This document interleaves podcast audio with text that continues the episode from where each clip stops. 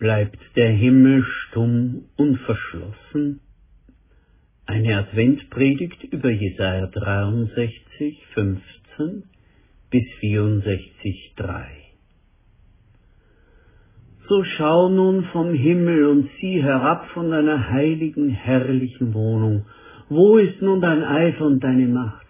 Deine große, herzliche Barmherzigkeit hält sich hart gegen mich. Bist du doch unser Gott, denn Abraham weiß von uns nichts und Israel kennt uns nicht. Du, Herr, bist unser Vater, unser Erlöser, das ist von alters her dein Name. Warum lässt du uns, Herr, abirren von deinen Wegen und unser Herz verstocken, dass wir dich nicht fürchten? Kehre zurück um deiner Knechte willen, um der Stämme willen, die dein Erbe sind. Kurze Zeit haben sie dein heiliges Volk vertrieben. Unsere Widersacher haben dein Heiligtum zertreten. Wir sind geworden wie solche, über die du niemals herrschtest, wie Leute, über die dein Name nie genannt wurde. Ach, dass du den Himmel zerrissest und führest herab, dass die Berge vor dir zerflössen wie Feuer Reisig entzündet und wie Feuer Wasser sieden macht, dass dein Name kund würde unter deinen Feinden und die Völker vor dir zittern müssten, wenn du Furchtbares tust, das wir nicht erwarten, und führest herab, dass die Berge vor dir zerflössen.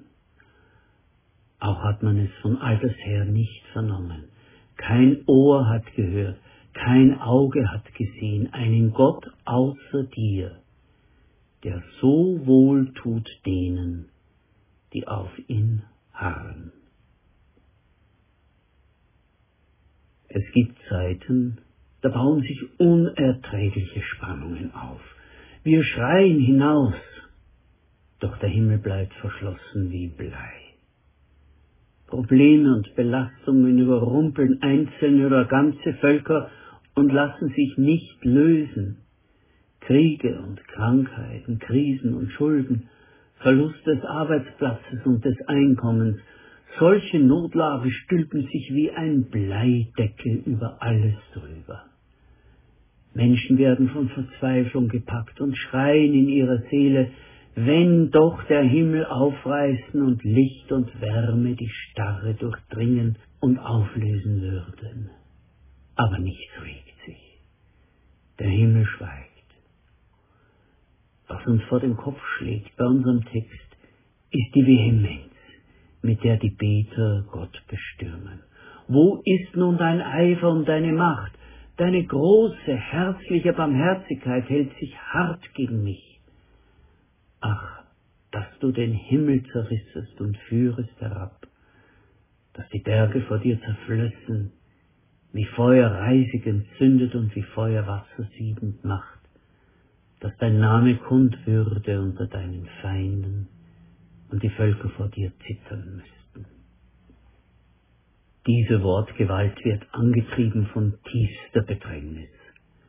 Alles, worauf man sich berufen hat, ist wie Streu verblasen. Wie oft hat das alte Gottesvolk auf die Abstammung von seinen Erzvätern gesetzt und darauf, dass deren Gerechtigkeit die Defizite bei ihren Nachfahren, nämlich bei ihnen, ausgleichen würden. Doch solche Gedanken werden nun richtiggehend ungehalten vom Tisch gewischt.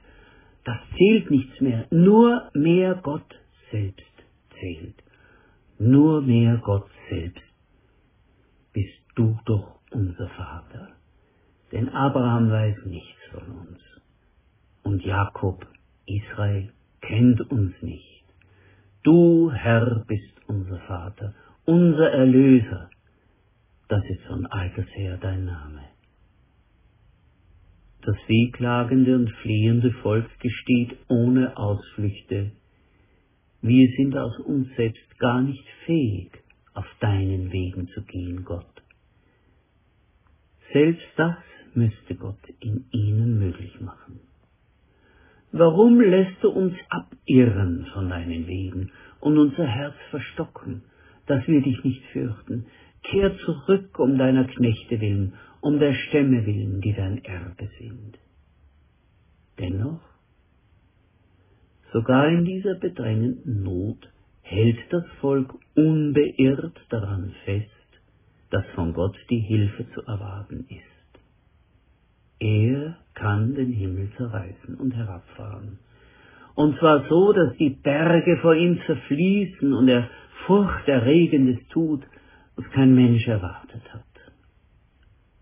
Wenn Angst und Ausweglosigkeit alles andere außer Kraft setzen, wendet sich das Volk beharrlich an seinen Gott. Wenn Zorn und Verzweiflung es überrollen, dann bestürmt es seinen Gott und lässt sich nicht abschütteln, wenn es in unlösbare Nöte eingegossen ist wie in Beton. Dann klammert es sich stur an ihn. Kein Ohr hat gehört, kein Auge hat gesehen einen Gott außer dir, der so wohltut denen, die auf ihn harren. Darin ist uns Israel ein Vorbild. Wenn uns Lösungen nicht postwendend in den Schoß fallen, brauchen wir in allen Akutsituationen und dem sie begleitenden Aufruhr nicht die Richtung verändern und etwas anderes suchen. Wir müssen Richtung halten zu Gott hin, auch wenn wir ihn überhaupt nicht mehr verstehen, wenn wir ungeduldig und enttäuscht von ihm sind.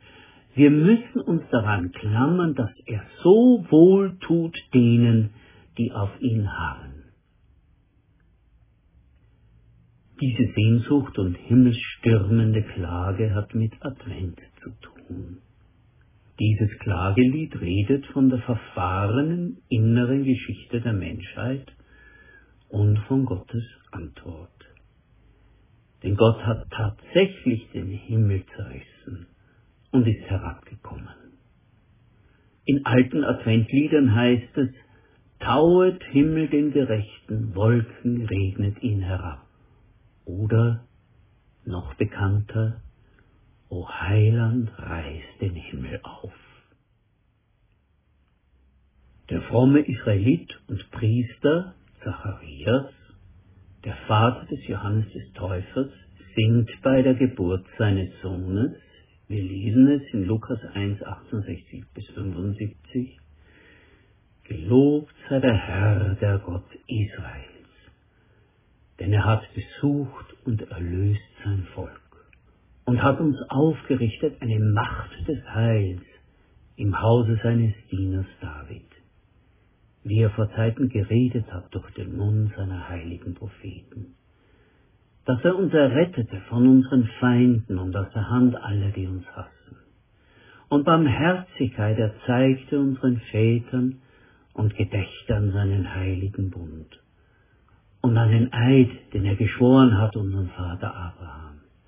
Der Eid, uns zu geben, dass wir erlöst aus der Hand unserer Feinde ihm dienten, ohne Furcht unser Leben lang, in Heiligkeit und Gerechtigkeit vor seinen Augen. Zacharias erkennt in seinem Sohn Johannes den Wegbereiter des einen großen und bislang unbekannten, in dem die Hoffnung Israels erfüllt ist. Durch die herzliche Barmherzigkeit unseres Gottes wird uns das aufgehende Licht aus der Höhe besuchen, damit es erscheine denen, die sitzen in Finsternis und Schatten des Todes, und richte unsere Füße auf den Weg des Friedens. Dieses Lied des Zacharias ist wie die sonnenbeschienene, aufblühende, Leben in sich aufsaugende Seite der Weltkugel, als Gegenstück zur kältestarren Gottesnacht von Jesaja 63 und 64. Nach dieser Gottesnacht gibt es den strahlenden Gottesaufgang von Lukas 1.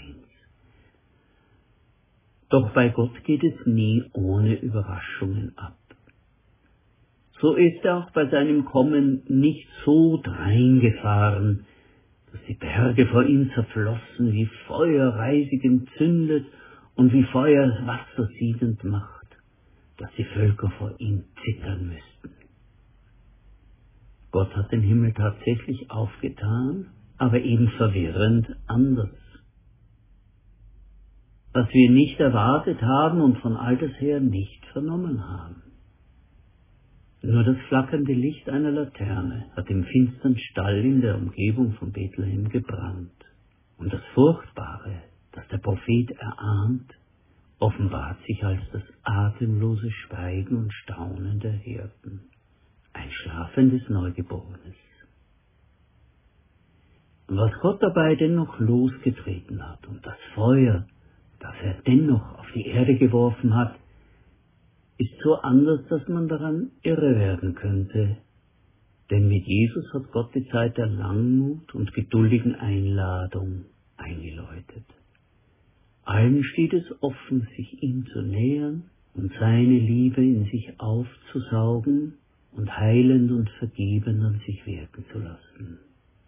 Und dann diese Liebe mit der eigenen Liebe zu erwidern.